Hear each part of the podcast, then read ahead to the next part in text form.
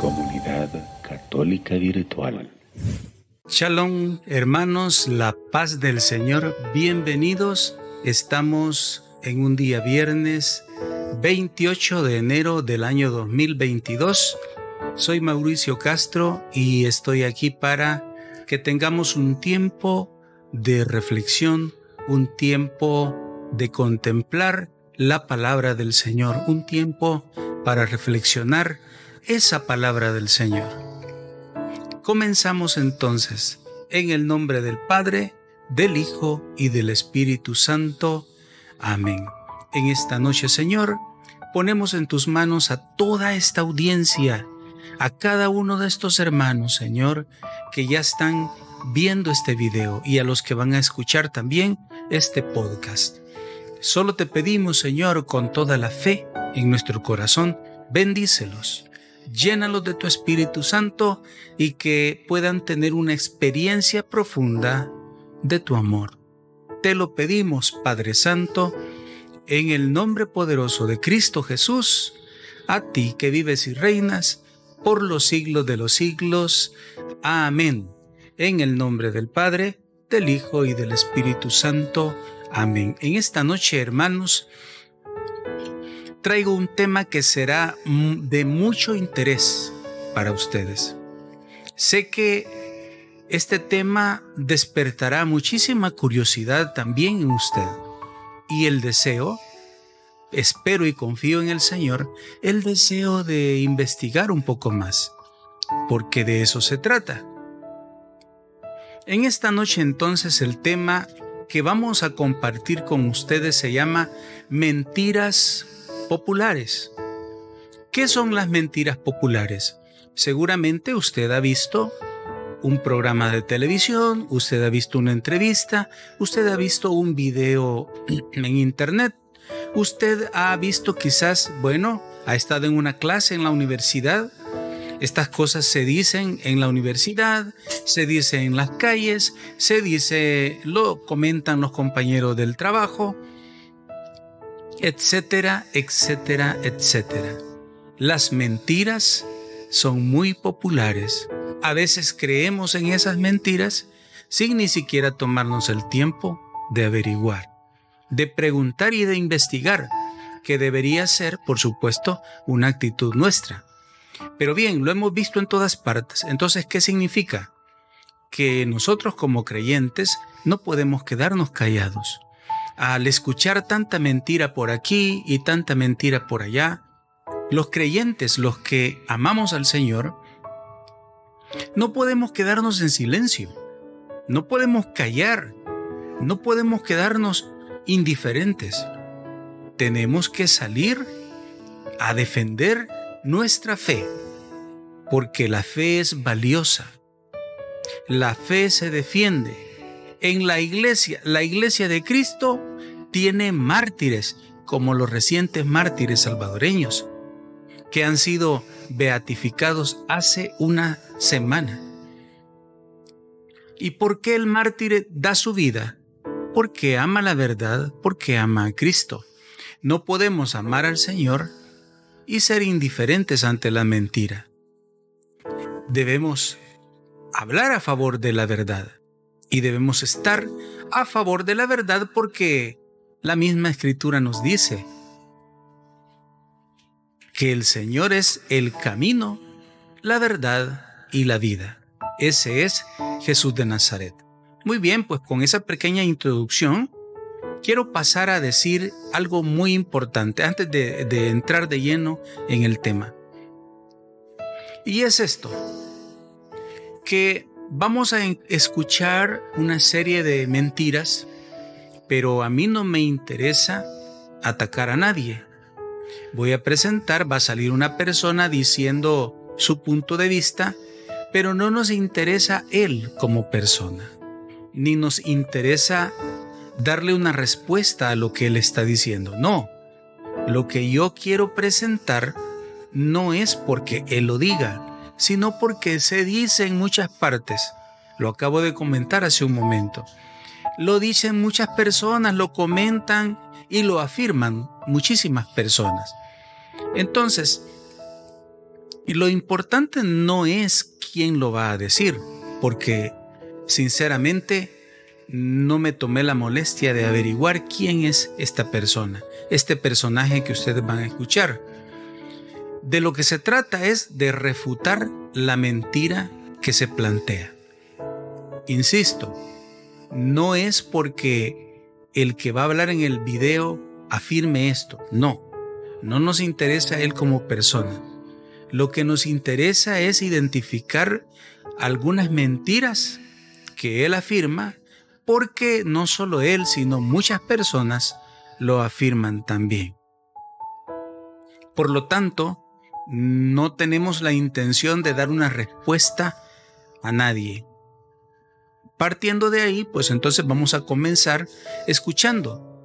Porque por un momento yo pensé, bueno, voy a escribir las preguntas o la mentira la voy a escribir y luego la voy a reflexionar, pero después pensé, es mejor que lo escuchen, porque esto no está oculto a nadie. Estos videos son públicos, cualquiera lo escucha, cualquiera lo oye, cualquiera lo, lo tiene acceso a esta información errónea. Entonces comencemos. Vamos a ver cuáles son estas siete afirmaciones que yo identifiqué siete, hay muchas más, pero yo identifiqué siete afirmaciones siete mentiras que hoy nos vamos a encargar de poner en evidencia. ¿Cómo? A través de la palabra de Dios. Porque la palabra de Dios, que es verdad, nos va a iluminar. Entonces, hermanos, vamos a comenzar, por supuesto, hablando y escuchando cada una de ellas una por una. Vamos a la primera. Pongamos atención.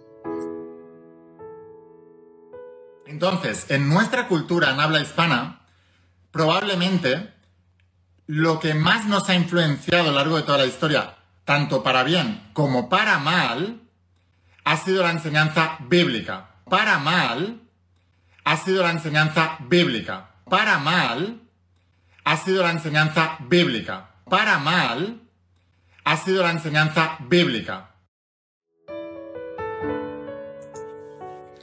Primera mentira.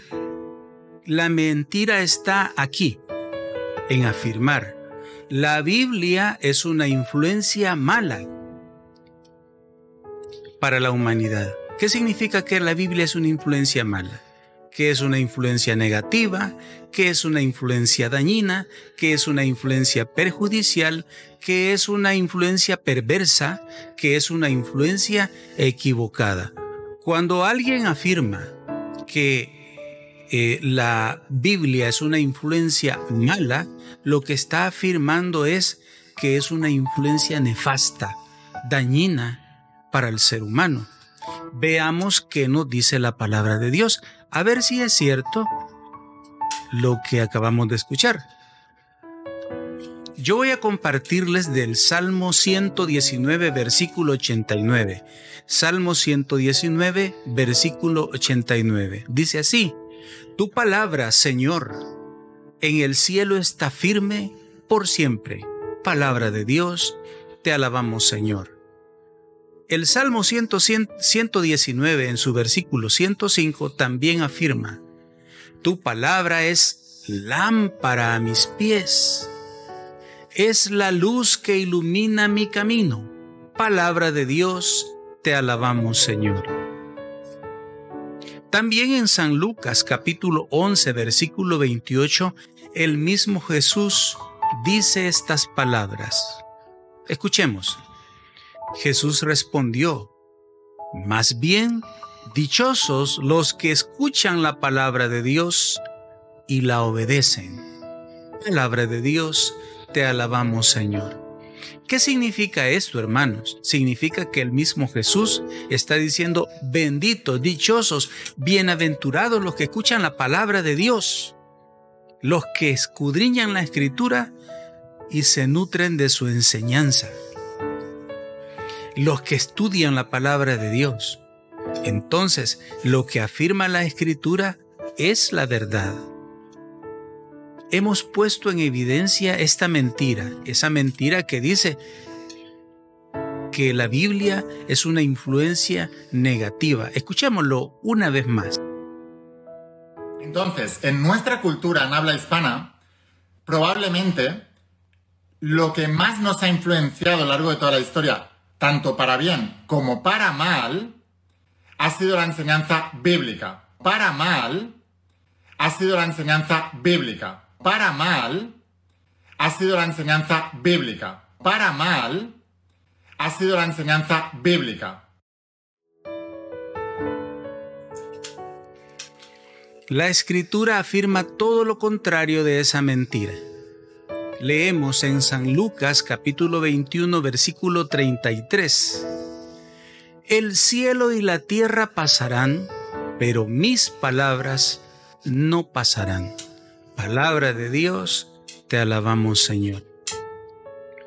El mismo Jesús afirma, todo lo que vemos, todo lo que existe, la humanidad misma, todo lo que podamos contemplar, todo pasará. Pero la palabra del Señor en la Sagrada Escritura, la Sagrada Biblia, no pasará. Bueno, queda así demostrado que la afirmación que escuchamos es una mentira. Vamos a la segunda, para que podamos avanzar en esta noche eh, en esta serie de mentiras que estamos escuchando y que con la misma Sagrada Escritura vamos a demostrar lo contrario. Vamos a demostrar eh, efectivamente que son una falsedad. Vamos a la siguiente. Estamos en el año 2022, después de quién? Después de Jesús de Nazaret. Cuando tú entiendes esto, te das cuenta de que este personaje, este Dios encarnado, este avatar, este, como tú le quieras llamar, me da absolutamente igual. Como tú le quieras llamar, me da absolutamente igual. Como tú le quieras llamar, me da absolutamente igual. La mentira es esta, en afirmar, no importa quién es Jesús, me da igual. Así dice ese personaje. No importa quién es Jesús, Dios si es un personaje importante, si es un avatar. ¿Sabe qué es un avatar? Un avatar es una deidad. Es un dios hindú. Eh, da igual si es Dios, si es otro personaje importante, si es un avatar, o sea, también puede ser mitología, qué sé yo, da igual. Es lo mismo, afirma esa mentira. Pero ¿qué dice la escritura? ¿Qué dice la palabra del Señor? Yo voy a leer de San Mateo capítulo 16, versículos del 13 al 16. Dice así el Santo Evangelio. Al llegar a la región de Cesarea de Filipo, Jesús preguntó a sus discípulos, ¿quién dice la gente que es el Hijo del Hombre? Ellos le dijeron, unos dicen que es Juan el Bautista, otros que es Elías y otros que es Jeremías o alguno de los profetas. Él les preguntó, ¿y ustedes quién dicen que soy yo? Simón Pedro respondió, Tú eres el, el Cristo, el Hijo del Dios viviente. Palabra de Dios, te alabamos Señor. Es mentira afirmar que no importa quién sea Cristo. Eso dice el mundo. Pero el Señor Jesús, en su misma palabra, nos dice, nos pregunta, le interesa para Él si es importante que nosotros digamos quién es Él. Por eso pregunta, ¿y para ustedes? porque antes ha preguntado a los discípulos, ¿y qué dice la gente que soy yo? Y ahí vienen un montón de opiniones equivocadas. Unos dicen esto, otros dicen allá, otros... Esa es la, la mentira, creer que cualquier cosa, cualquier opinión es correcta. Falso, mentira. La opinión correcta es la que da Pedro. San Pedro se pone de pie y dice, Tú eres el Cristo, el Hijo de Dios viviente. Esa es la respuesta, una respuesta de fe, porque el seguir a Cristo significa tener fe, creer significa hacer lo que Él nos pide, creer significa creer que Él es verdaderamente Dios. Esto es importantísimo, es fundamental. Sin esa certeza, la fe se vuelve falsa la fe se vuelve vana, la fe se vuelve infructuosa, la fe se vuelve estéril. Si nosotros no creemos, no estamos seguros, no sabemos quién es Cristo, estamos perdidos. Lo repito, estamos perdidos. No puedes creer, usted no puede creer esa mentira que hemos escuchado. Vamos a la tercera afirmación, la tercera mentira de esta noche. Vamos a escuchar. No soy religioso, respeto todas las religiones, pero yo no soy religioso ni soy fanático. Así que me da igual que le llames Dios, que le llames profeta, que le llames Mesías o que le llames simplemente un revolucionario. Como tú le quieras me va bien. Lo importante, lo importante, o como le llames Cristo, lo que quieras, da igual. Lo importante no es cómo le llames, como le llames, da igual, da igual, da igual, da igual.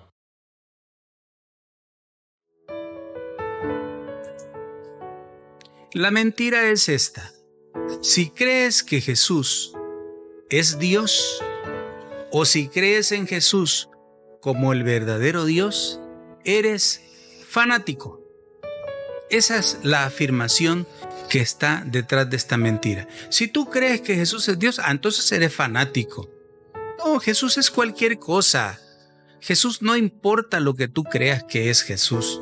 Pero si crees tú que Jesús es Dios, eres un radical, eres un fanático. Cuidado. Hay que huir de ti porque eres fanático. No, esa es una mentira. Vamos a leer en San Mateo capítulo 2, versículo 11.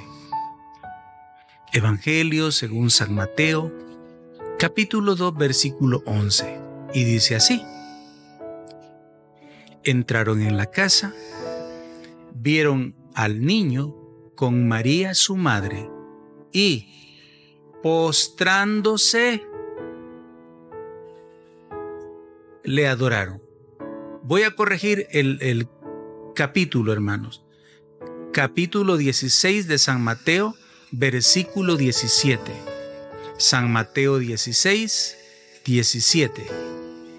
Replicando Jesús le dijo, Bienaventurado eres Simón, hijo de Jonás, porque no te ha revelado esto la carne ni la sangre, sino mi Padre que está en los cielos. Palabra de Dios, te alabamos, Señor. Vamos a escuchar una vez más la mentira y luego vamos a escuchar la verdad en la escritura. La mentira es esta. No soy religioso, respeto todas las religiones, pero yo no soy religioso ni soy fanático. Así que me da igual que le llames Dios, que le llames profeta, que le llames Mesías o que le llames simplemente un revolucionario. Como tú le quieras me va bien. Lo importante lo importante, o como le llames Cristo, lo que quieras, da igual. Lo importante no es como le llames, como le llames, da igual, da igual, da igual, da igual. Para el mundo da igual, pero para el Señor no. Él nos ha dicho, San Mateo 16, 17, replicando Jesús le dijo, Bienaventurado eres Simón, hijo de Jonás porque no te ha revelado esto la carne ni la sangre, sino mi Padre que está en los cielos. Palabra de Dios, te alabamos Señor. Hermanos, cuando tú descubres en Jesús que Él es el Cristo, entonces eso es una revelación, es un regalo de Dios a ti. La fe en Cristo es eso, un regalo. No te dejes engañar por nadie que afirme lo contrario. No te dejes engañar por alguien que te diga, no, no, usted no puede creer eso. Porque si usted empieza a creer eso, entonces usted es fanático.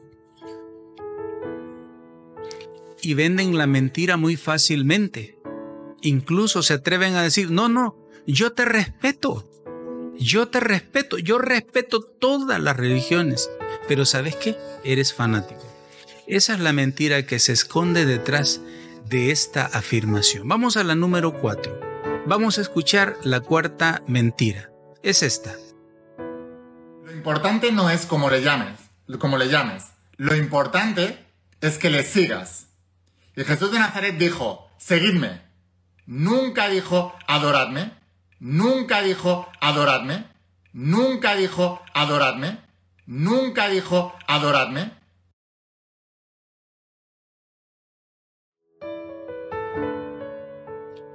¿Cuál es la mentira que se esconde detrás de esta afirmación? La mentira es esta. Te equivocas cuando lo adoras. La mentira es decirte, no lo adores. La mentira es decirte Jesús no es Dios.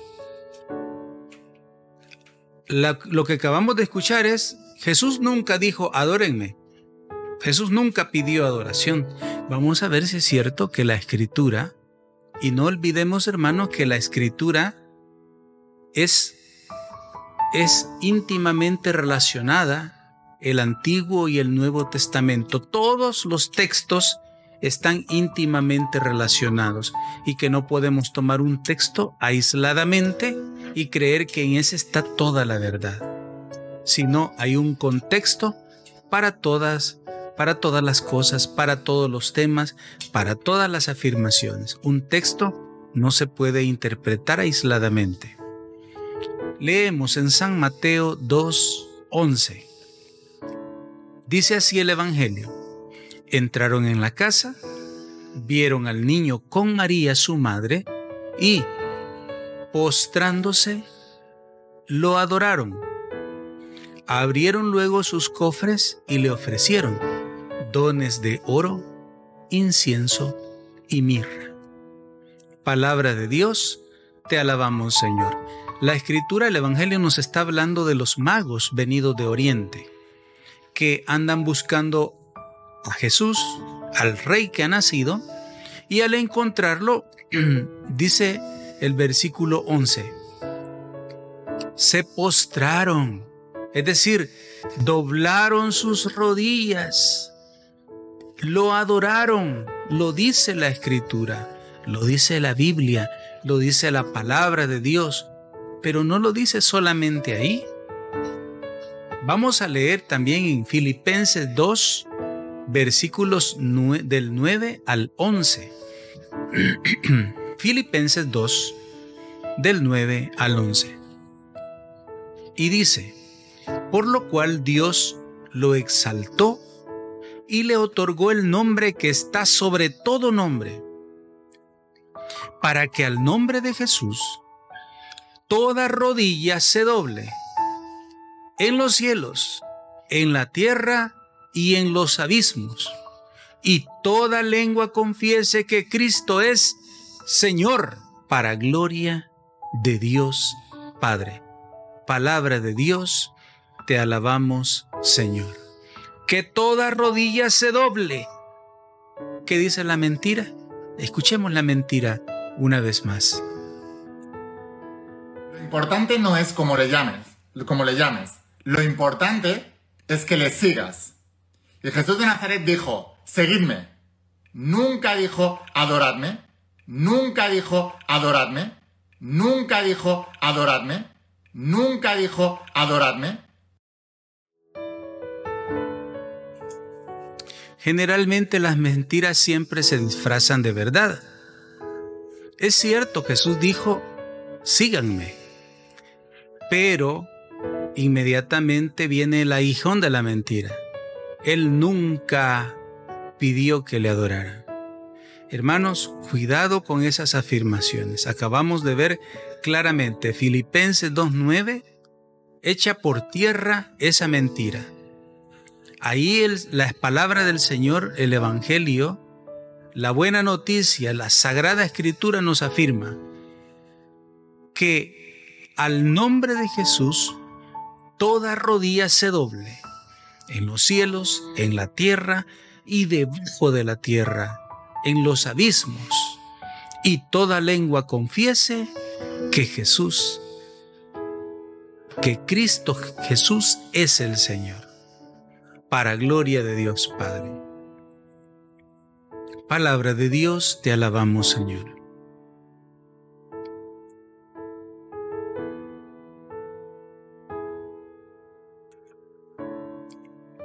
En esta afirmación, hermanos, de la palabra de Dios, encontramos el fin de esta mentira.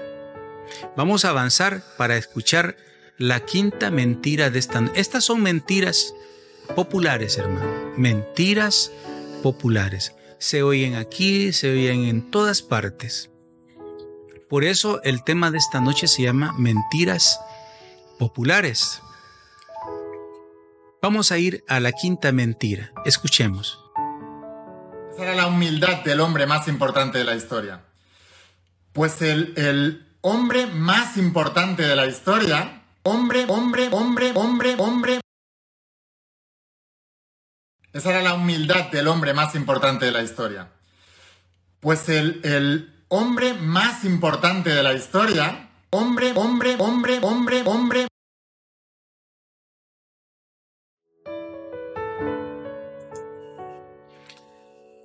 La mentira está en afirmar que Jesús es hombre nada más, que no es Dios.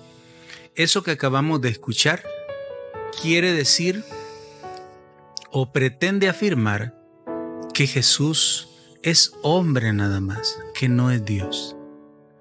Pero ¿qué dice la Sagrada Escritura? San Juan capítulo 1 versículo 1. Evangelio de San Juan 1, 1. Dice así. En el principio existía la palabra y la palabra estaba con Dios y la palabra era Dios. Palabra de Dios, te alabamos Señor. Y el mismo capítulo 1 en el versículo 14 afirma, Y la palabra se hizo carne y puso su morada entre nosotros, y hemos contemplado su gloria, gloria que recibe del Padre como Hijo único, lleno de gracia y de verdad. Palabra de Dios, te alabamos Señor.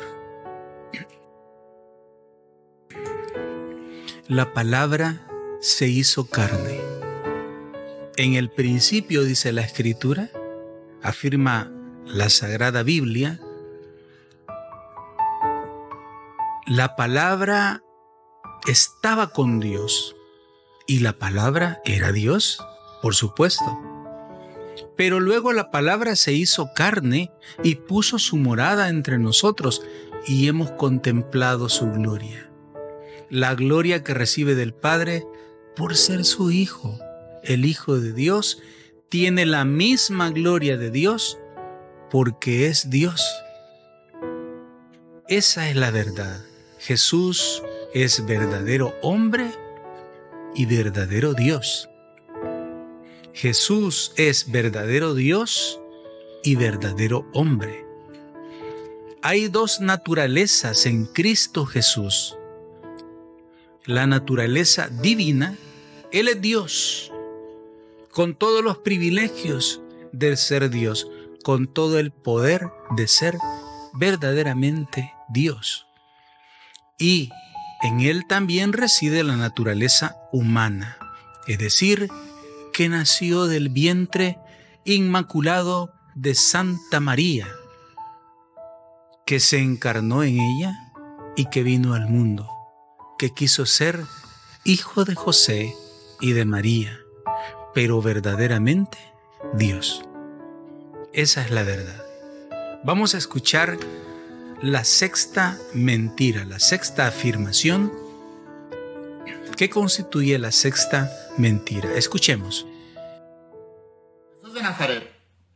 No, la enseñanza más importante no está incluida en la Biblia. No quiere decir que no la dijera. Quiere decir que alguien en algún momento decidió que esos textos debían ser eliminados.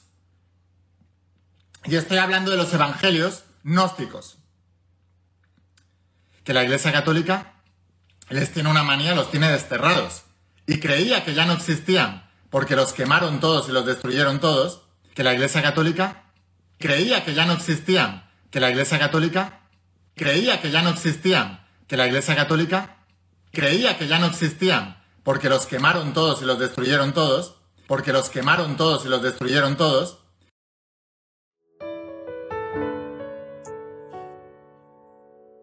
La mentira es esta. La iglesia no sirve para nada. Todo lo que hemos escuchado hace un segundo significa o quiere decir la iglesia católica no sirve para nada. Esa es la afirmación que se esconde detrás de esto. Vamos a oírlo nuevamente. Si me permiten, lo vamos a, a poner. Jesús de Nazaret no, la enseñanza más importante no está incluida en la Biblia. No quiere decir que no la dijera, quiere decir que alguien en algún momento decidió que esos textos debían ser eliminados. Y estoy hablando de los evangelios gnósticos, que la Iglesia Católica les tiene una manía, los tiene desterrados. Y creía que ya no existían, porque los quemaron todos y los destruyeron todos, que la Iglesia Católica creía que ya no existían, que la Iglesia Católica creía que ya no existían, que la Iglesia Católica creía que ya no existían, porque los quemaron todos y los destruyeron todos, porque los quemaron todos y los destruyeron todos. Acabamos de escuchar, hermanos, exactamente esta afirmación. La iglesia, de seguro esto le suena muy conocido a usted y lo ha escuchado en muchos, en muchos, muchos lugares la Iglesia Católica oculta algo. Por eso quitó libros a la Biblia. Por eso le quitó lo que no le conviene. Esa es la afirmación, la falsedad que está detrás de esta afirmación. Hubo alguien, dice. ¿Y quién es ese alguien? La iglesia. La iglesia es la culpable. La iglesia no sirve para nada. Ella es la culpable de que a la Biblia le falten libros una afirmación, una, bueno, eh, es algo totalmente descabellado pensar eso, pero vamos a ver qué es lo que dice la palabra del Señor. San Mateo 16, 18. Cerca de la iglesia, por supuesto. Mateo 16, 18. Y yo a mi vez te digo que tú eres Pedro, y sobre esta piedra edificaré mi iglesia y las puertas del infierno no prevalecerán contra ella. Palabra de Dios, te alabamos Señor. En esta afirmación de Jesús, en estas palabras, está diciendo, ataques van a venir muchos en contra de la iglesia. Eso que acabamos de escuchar en el video, justamente eso, es un ataque, es un reproche, está diciendo, la iglesia es la culpable de que vivamos en la oscuridad. Bueno, y, muchas otras cosas, muchas otras cosas se afirman ahí, pero la palabra del Señor nos está diciendo que el mismo Jesús fundó su iglesia y que Él estaba consciente que esta iglesia de Cristo, que su iglesia verdadera, iba a sufrir muchos ataques. Uno de ellos es el que acabamos de escuchar. Bueno, precisamente, pero leemos en Hechos 2.47. ¿Qué dice ahí? Dice así. Alababan a Dios y gozaban de la simpatía de todo el pueblo. El Señor agregaba cada día a la iglesia, lo voy a repetir, el Señor agregaba cada día a la iglesia a los que habían de salvarse. Palabra de Dios te alabamos, Señor. Entonces vemos que la verdad no es lo que escuchamos hace un rato en el video. La verdad es lo que nos está diciendo hoy la Escritura, que la iglesia es, es verdaderamente instrumento de salvación, que la iglesia es sacramento de salvación. Eso es la iglesia. Es la decisión del Señor. Pero el mundo afirma otra cosa, por supuesto. Y terminamos refutando esta sexta mentira con 1 Timoteo 3:15. Primera Timoteo 3:15 dice así, pero si tardo, para que sepas cómo hay que portarse en la casa de Dios, que es la iglesia de Dios vivo, columna y fundamento de la verdad. Palabra de Dios, te alabamos Señor. La iglesia, afirma la Sagrada Escritura, es fundamento de la verdad. Es decir, la verdad está en la Escritura, por supuesto. ¿Y quién da garantía de que la verdad está en la Sagrada Escritura? La iglesia. Es la iglesia la que compiló todos los libros y declaró, este es el canon, que quiere decir, esta es la lista de todos los libros inspirados por Dios. Y lo presentó al mundo y la dio al mundo para que el mundo la conozca, se instruya, aprenda. Entonces, hermanos, es mentira afirmar lo contrario, que la iglesia está en contra de este proyecto de Dios. No, es que Jesús instituyó la iglesia con este propósito, de que fuera columna y fundamento de la verdad. ¿Para qué sirve una columna, hermanos, en una casa? Para que no se caiga, para que se sostenga, pues la verdad de Dios se sostiene por medio de la iglesia. Precisamente por esa razón, la iglesia es atacada. Si la iglesia se destruye, entonces la verdad de Dios queda eh, sin fundamento, sin columna que la sostenga. Y esa es, eh, de esta manera ponemos en evidencia esta, esta sexta mentira que hemos escuchado. Y vamos a concluir con la séptima afirmación que también es una mentira. Escuchemos. Séptima mentira. Séptima y última.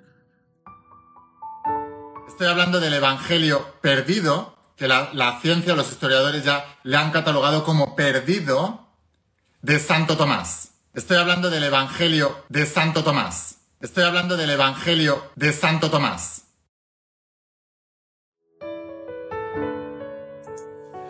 Ha quedado claro que todo lo que está afirmando eh, se fundamenta en el Evangelio de Santo Tomás. ¿Y qué es eso de Evangelio de Santo Tomás? Bueno, es un Evangelio agnóstico. Vamos a ver de qué se trata para que ustedes sepan. La mentira es esta. Existe otro Evangelio el Evangelio de Santo Tomás. Eso es lo que estamos escuchando. La mentira está en afirmar, a usted lo engañaron, eso es lo que están afirmando, a usted lo engañaron, hermano. A usted le dijeron que los evangelios eran San Mateo, San Marcos, San Lucas y San Juan. Mentiras.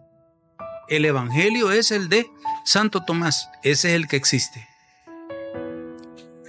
Pero evidentemente esto es una mentira. Voy a leer un texto y mientras lo voy leyendo, le voy explicando que yo tomé este texto eh, precisamente de la Enciclopedia Católica, que es uh, parte de la página de Así Prensa. Así Prensa es una organización católica, es una asociación de prensa católica que en su página web tiene la enciclopedia católica. Usted puede consultarla abajo en los comentarios de este video. Ahí encuentra usted el enlace para que pueda accesar a la información que yo en este momento le voy a leer. Y ahí encontramos acerca del Evangelio de Santo Tomás. Nos dice así. Hay dos redacciones griegas y dos latinas que difieren mucho entre sí. Hay también una traducción siríaca. Un evangelio de Tomás era conocido por muchos padres. El primero en mencionarlo es San Hipólito, entre los años 155 al 235.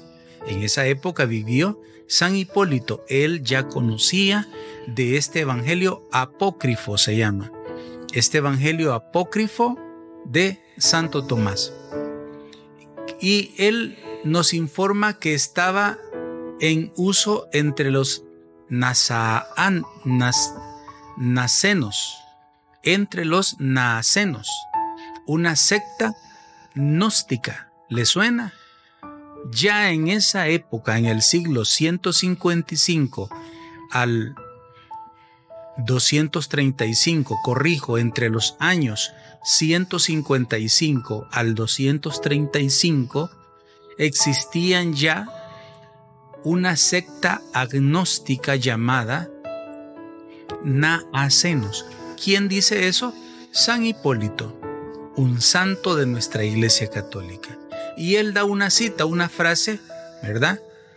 Eh, que no aparece en nuestro texto.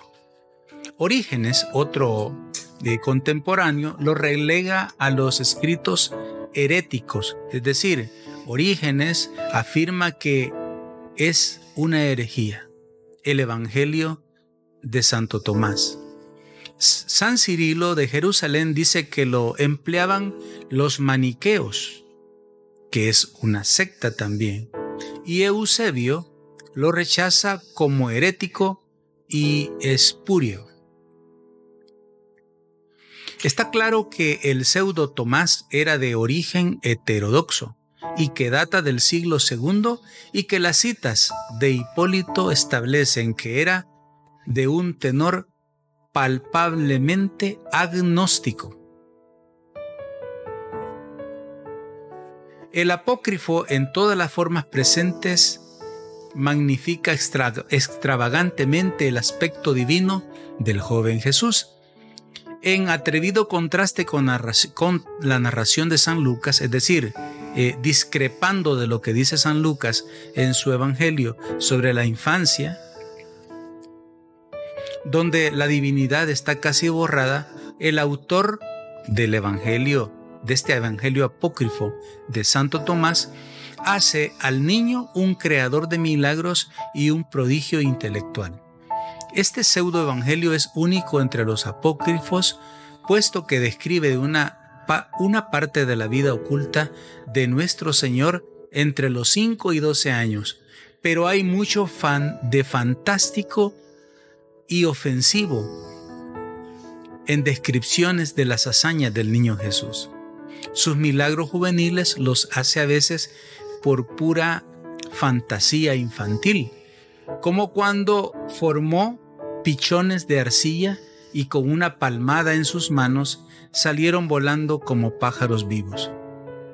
A veces eh, estas narraciones de este tipo por beneficencia, pero otras por justo y cruel castigo. Hasta ahí el texto que yo cito de un artículo en Así Prensa que habla de este evangelio apócrifo, ese es el nombre correcto, evangelio apócrifo. ¿Qué es un evangelio apócrifo? Es uno que habiendo sido estudiado por la iglesia, habiendo sido leído, estudiado, reflexionado, llegó a discernir la misma iglesia que no era inspirado por Dios. De estos hay muchos. Por ejemplo, voy a leer, mire, eh, es, que, es que la afirmación que acabamos de oír hace un rato en el video es que, es que lo engañaron porque hay otro evangelio que es el evangelio de Santo Tomás. Pues mentira. Ahorita le leo una lista, pero tremendamente grande, de otros evangelios apócrifos. Por ejemplo, el Evangelio de la Infancia de Santiago, el Evangelio de San Mateo, otro San Mateo, el Evangelio árabe de la infancia de Jesús, el Evangelio de Gamaliel, el Tránsitos Marie o Evangelio Joanis, Evangelio según los hebreos, Evangelio según los egipcios, Evangelio según San Pedro, Evangelio según San Felipe, Evangelio según San Bartolomé, Evangelio según los doce apóstoles, Evangelio según San Andrés, Evangelio según San Bernabé, Evangelio según eh, Tadeo, Evangelio según Eva y hay un Evangelio según Judas Iscariote. Es decir, es totalmente falso que existe solo otro evangelio. No, hay muchos otros, pero solo cuatro son los inspirados por Dios. Los demás no. Y no quiere decir, esto sería tema para otro video, y así lo vamos a hacer, pero no quiere decir que se digan solo cosas malas en los evangelios apócrifos, simplemente no están inspirados por Dios. Pues bien, podemos encontrar eh, pues toda esa información aquí abajo, como le dije. En los comentarios, aquí abajo encuentra precisamente el enlace para que pueda ir y ver el artículo completo acerca de toda la escritura apócrifa, porque no solamente hay evangelios apócrifos, hermanos, también hay un apocalipsis judío, también hay evangelios, eh, perdón, salmos y oraciones judías, apócrifas también hay filosofía judía, judía, perdón. También existen evangelios apócrifos de origen católico que no hemos mencionado aquí. También existen evangelios judaicos y heréticos, literatura de Pilato, literatura de los hechos de los apóstoles apócrifo, hechos de los apóstoles agnóstico, Hechos de los Apóstoles Católicos Apócrifos y mucho otro material apócrifo. Entonces no se deje engañar con que se descubrió un evangelio perdido que es el de Santo Tomás y este sí dice la verdad. No es cierto, hermano. Bueno, vamos a dejar por el momento el video hasta aquí, este encuentro en vivo hasta aquí. Pero quiero pedirle, por favor, que si tiene comentarios, tiene dudas, tiene algo que decir al respecto de lo que hoy hemos hablado, si a usted también ha escuchado estas mentiras en otra parte, aquí abajo, escríbalo, mande esos comentarios, comente este video, comparta este video. Si cree que es, eh, le ha sido útil a usted, pues le será útil a alguien más, compártalo. Suscríbase al canal si no se ha suscrito, quiero decirle que hay muchas personas que ven los videos, pero que no se suscriben. Suscríbase. Ayude a que este mensaje llegue a muchos lugares. No le digo ayude a que este canal crezca, porque eso no nos interesa a nosotros. Nos interesaría que este canal crezca si tuviéramos la intención de sacar dinero de este canal. Pero no, este canal es gratuito no está monetizado y no estará monetizado nunca. Por lo tanto, no nos interesa si este canal crece. Nos interesa que el mensaje llegue.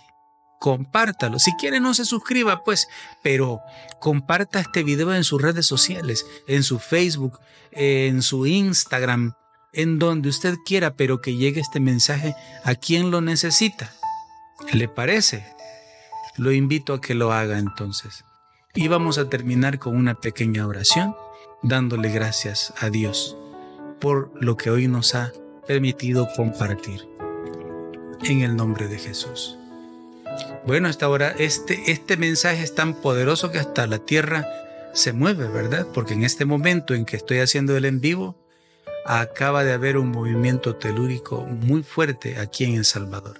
Así que imagínense, no solamente estamos reflexionando eh, algo positivo, sino que le dimos la noticia en vivo, ¿verdad? De este movimiento telúrico en El Salvador. Son exactamente las 9 con 20 minutos.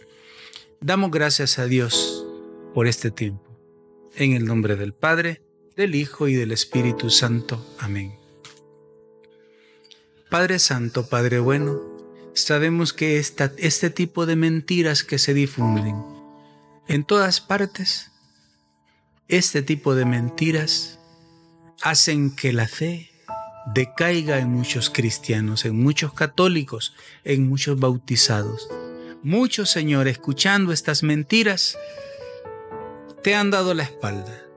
Muchos, escuchando estas mentiras, se han alejado de la Madre Iglesia, de la única y verdadera Iglesia católica. Muchos, escuchando estas mentiras, se han perdido, se han alejado y se han ido. En esta noche, Señor, yo pido tu misericordia, tu luz y el poder de tu santa presencia sobre estas vidas. Tráelos nuevamente, Señor, a la fe verdadera. Regálales el don de la fe para que puedan, Señor, ser libres, conocer la verdad que eres tú, Jesús de Nazaret, y conociéndote a ti, sean verdaderamente libres en el nombre de Jesús. Hemos orado a ti, Padre, que vives y reinas por los siglos de los siglos. Amén. San Óscar Arnulfo Romero, ruega por nosotros. Beato Carlo Acutis, ruega por nosotros. Si el Señor lo permite, hermanos, nos encontramos nuevamente el próximo viernes en vivo. Que el Señor le bendiga. Hasta la próxima. Comunidad Católica Virtual. Beato Carlo Acutis ruega por nosotros.